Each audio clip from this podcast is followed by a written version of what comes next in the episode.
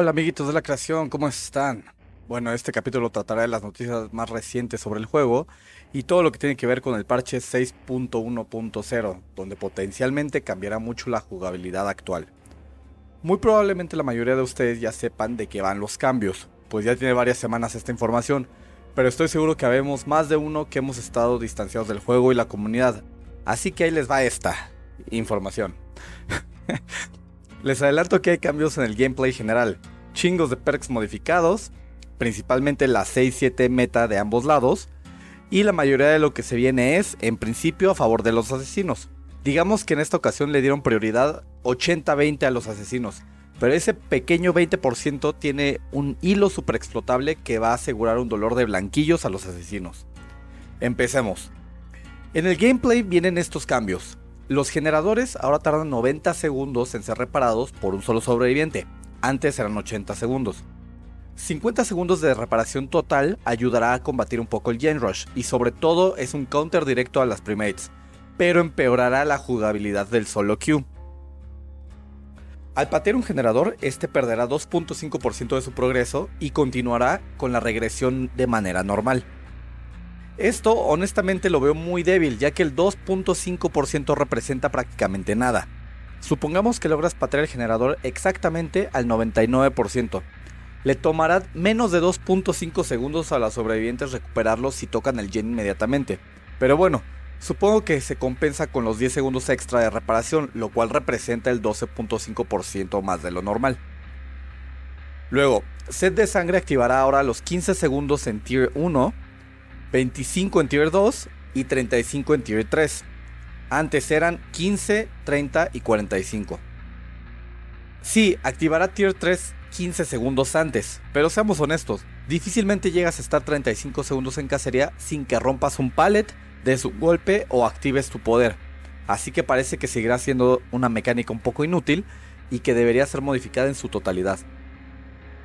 Luego, las siguientes acciones de Killer serán 10% más rápidas, patear un palet, patear una pared, patear generadores y la recuperación después de conectar un golpe.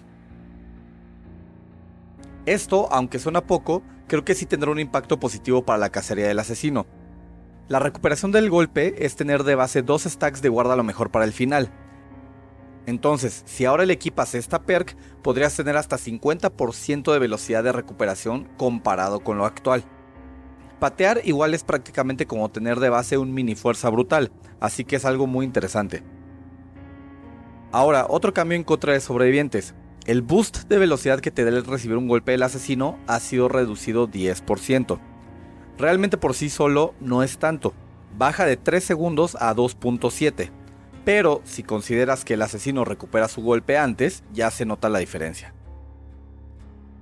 No todo es malo, ahora al ser descolgado tendrás de base 5 segundos de protección tipo tiempo prestado. Después de ser descolgado el sobreviviente tendrá 7% de boost de velocidad igualmente por los 5 segundos del mini tiempo prestado.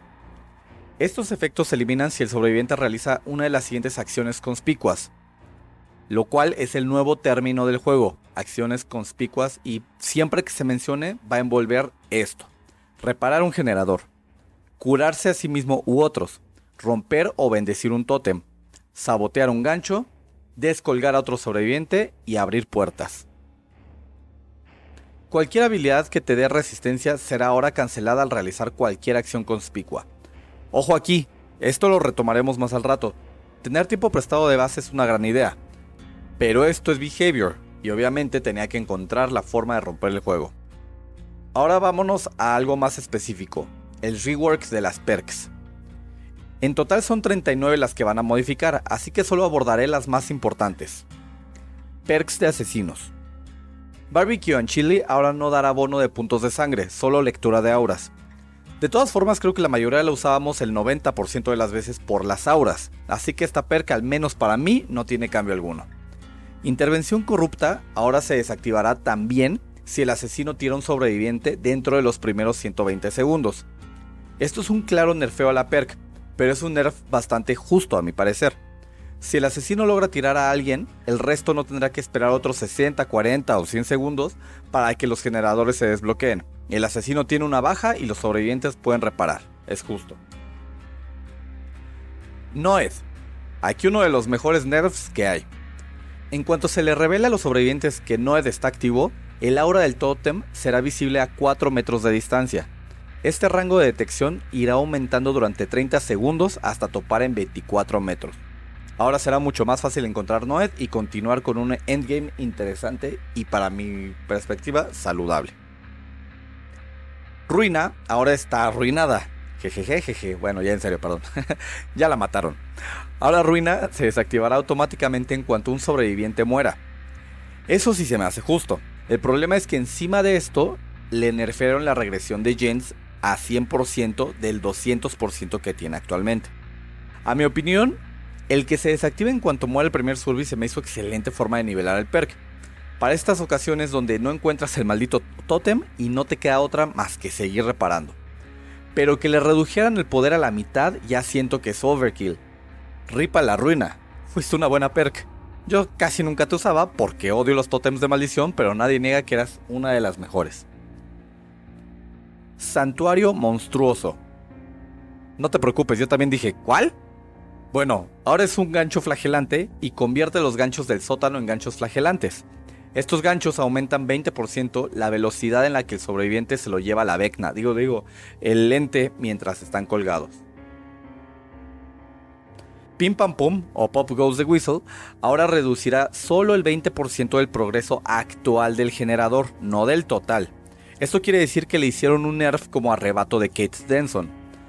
Ahora solo convendrá patear los generadores si tienen mucho progreso. La comparativa es que antes regresabas 25% del total, Así que pateabas un generador con el 25 de progreso, lo dejabas en cero. Si pateabas uno al 50, quedaba en 25. Del 30 al 5 y así. Simplemente le reducías 25 de cualquier número que ya tuviera de progreso. Ahora es el 20% del progreso, no del total. Esto quiere decir que si pateas un gen que está al 25% de progreso, quedará ahora en 20, no en 0. Si pateas uno al 50 quedará en 40, no al 25, y etc. Otro perk que quedará en el olvido a mi parecer. Gancho flagelante, dolor resonante, ahora no hará que los sobrevivientes griten al explotar el generador.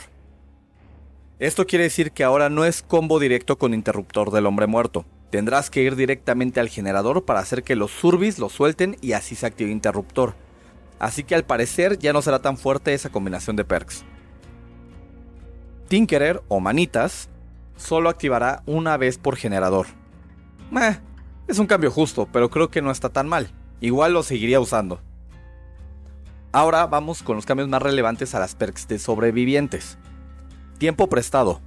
Aumenta el efecto de resistencia y boost de velocidad de base de 5 segundos a 15 segundos. Esto es 3 segundos más de lo que actualmente da. Así que en definitiva esto es un buff pesado. Dead fajador o chungo o como le digan en tu país. Ya no dará ese empujón para alcanzar ventanas o pallets, simplemente dará resistencia por un segundo mientras el personaje hace una animación bastante ridícula. Débil, para nada. Lo que pasa es que ahora tomará mucho más skill del sobreviviente que solo apretar E y sí o sí tener ventaja. Tengan en cuenta de que como ahora dará resistencia, si sí logran darte el golpe tendrás que sanarte, pero igualmente tendrás el boost de velocidad normal por recibir el golpe. DS o golpe decisivo. El perk y efectos se deshabilitan si las puertas están activadas, o sea, en cuanto terminen el último generador pierdes DS. O si el sobreviviente realiza cualquier acción conspicua. El stunt ahora será de 3 segundos en vez de 5 segundos. Una vez que tú te, te zafes con DS, el asesino solamente quedará aturdido 3 segundos en vez de los actuales 5. Creo que ese, ese cambio es bueno porque 5 segundos se me hacía una eternidad cuando me lo aplicaban. Otro perk que creo que ha tenido un nerf justo, pero dudo que baje su nivel de presencia en partidas. Lo único que afectará a ciertas estrategias es que ahora no podrán esperar al killer al final, aunque ya no haya generadores, simplemente por saber que tienen un minuto de inmunidad. Voluntad de hierro bajará de 100 a 75% la reducción de ruido al estar herido, esto quiere decir que ya no serán totalmente silenciosos. ¿Será el resurgimiento de espíritu con aliento? Puede ser, ¿eh? Extraoficial. Esta perk será el fin de la carrera de muchos asesinos. Una vez que seas descolgado o escapes de un gancho, extraoficial se activará por 80 segundos. Tendrás resistencia durante todo este tiempo, siempre y cuando no realices una acción conspicua. Esto es bastante fuerte. Tengan en cuenta que durante 80 segundos puedes tanquear. Más al, al rato hablaremos del tema. Autocuración. Ahora la velocidad de curación será del 35% en vez del 50%, además de que le quitaron el bonus al usar un botiquín. Básicamente eliminaron esta perk y le hicieron una de las más inútiles del juego. Escalofríos. Se activará si el asesino voltea tu dirección a 36 metros de distancia. El boost de velocidad a reparación, sabotaje, curación, descuelgues, abrir puertas, abrir cofres, romper y bendecir tótems aumentará 6% únicamente si el asesino tiene línea visual directa contigo. Esta perk tuvo un cambio interesante, pero el hecho de que sea línea visual directa hará que ya no sea tan fuerte como antes para forzar un generador o romper tótems a contrarreloj. Y bueno, estos son los cambios más relevantes de las perks. En la mayoría de cambios pareciera ser que beneficiaron más a los asesinos que a los sobrevivientes, y en términos generales así fue, pero hay un par de cosas que acaban de hacer el juego más desbalanceado en ciertas circunstancias, a favor de los sobrevivientes. Tomando en cuenta el tiempo prestado de base, extraoficial y el cambio a Death Heart, se ha logrado un combo que permitiría a un solo sobreviviente aguantar entre 4 y hasta 6. Sí, 6 golpes para caer. ¿Cómo es esto? Digamos que fuiste descolgado hace poco. Tienes activo aún 30 segundos de DS y un compañero te curó. Puedes ir a buscar al asesino y 1. Recibir el primer golpe normal. 2. Recibir el segundo golpe con extraoficial. Recuerda que te cubre 80 segundos. 3. Forzar el DS en un locker o en algún salto lento. 4. Activar con tu botiquín un astringente que te dará 8 segundos extra de resistencia. 5. Calcular bien el golpe de Death Heart. 6. Recibir el último golpe con Temple del Hombre. Y hasta 7 te tiran. Pero seamos honestos, antes de eso el asesino va a tirar el cable y no va a volver a jugar DVD en su vida. Y no, no es tan difícil como parece. En los días de la PTV se vieron muchísimos clips de decenas de jugadores que hicieron esto sin tanto problema. De menos tenían 3 o 4 golpes garantizados, y los demás podrían ser situacionales. Ahora todo lo que le dieron a los asesinos no suena tan fuerte, cuando para tirar a dos sobrevivientes tendrías que darles entre 8 hasta 14 golpes. Suena prometedor behavior. Pero bueno, no todos llevarán esa build. Ajá. Esperemos que haya ahí una modificación para que no se puedan empalmar los perks que otorgan resistencia o algo por el estilo. De lo contrario, esto va a ser un gran tema. Muchos creadores de contenido ya lo bautizaron como el Endurance Meta, o sea, el meta de resistencia. Adiós Gen Rush, hola golpes infinitos. Pero bueno, pasando a más cambios que se avecinan en el siguiente parche, el prestigio y el grind de la red de sangre y perks. Con esta modificación habrá una reducción de hasta 75% del grind del juego. Esto es de lo mejor que tendremos en muchísimos años. ¿Cómo funciona? Bueno, para empezar, ahora el prestigio no estará topado a 3, sino que tendrá un máximo de hasta 100 niveles. La diferencia ahora es que al llevar a cualquier personaje a prestigio 1, sus 3 perks se desbloquearán en todos los demás personajes a nivel 1. Al llevar al personaje a prestigio 2, los perks estarán directamente disponibles a nivel 2 y en Prestigio 3 automáticamente todos los personajes tendrán sus perks a nivel 3. Ya no tendrás que subir por ejemplo a Buba a nivel 40 para desbloquear sus enseñables y gastarte millones de puntos de sangre para encontrar dichas perks en la red de sangre de los demás asesinos y después subir cada una a nivel 3. Ahora, si subes por ejemplo a Feng Ming a Prestigio 3, en automático Adam Francis, al cual nunca usas, porque seamos honestos, ¿quién usa Adam? Ya tendrá pericia técnica, agilidad y alerta a nivel 3 sin que le hayas tenido que gastar puntos de sangre extra a Adam. Para todos aquellos que tenemos ya personajes a prestigio 3, se supone que nos ajustarán el prestigio equivalente y además nos darán algo especial entre comillas por haber logrado eso antes del parche. Pero no nos emocionemos, en la PTV ese algo especial era que en el marco del personaje dentro del lobby se veía como si la plaga le hubiera vomitado a la foto. Se veía horrible. Ojalá hubiera sido algo como cuando dieron las skins Legacy, pero bueno, la verdad eso es lo de menos. Ah, por cierto, ahora las skins de prestigio, las ensangrentadas, se desbloquean en prestigio 4, 5 y 6. Del 7 al 9 ganarás amuletos de cada perk original de tu personaje. Es decir, en el ejemplo de, Feng Ming, vas a desbloquear un, amuleto de pericia técnica, un amuleto de, agilidad, perdón, y un amuleto de alerta. Cositas medio X, pero bueno, son recompensas por estar subiendo de nivel.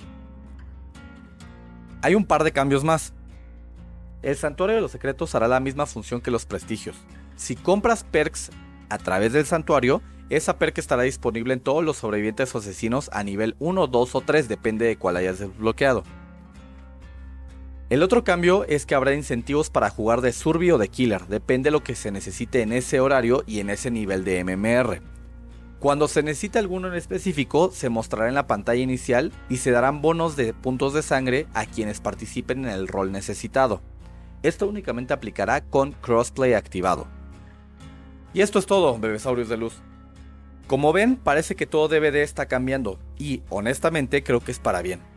Habrá cosas rotas, como la resistencia hasta 6 golpes, pero siempre los jugadores encuentran una forma de romper el sistema.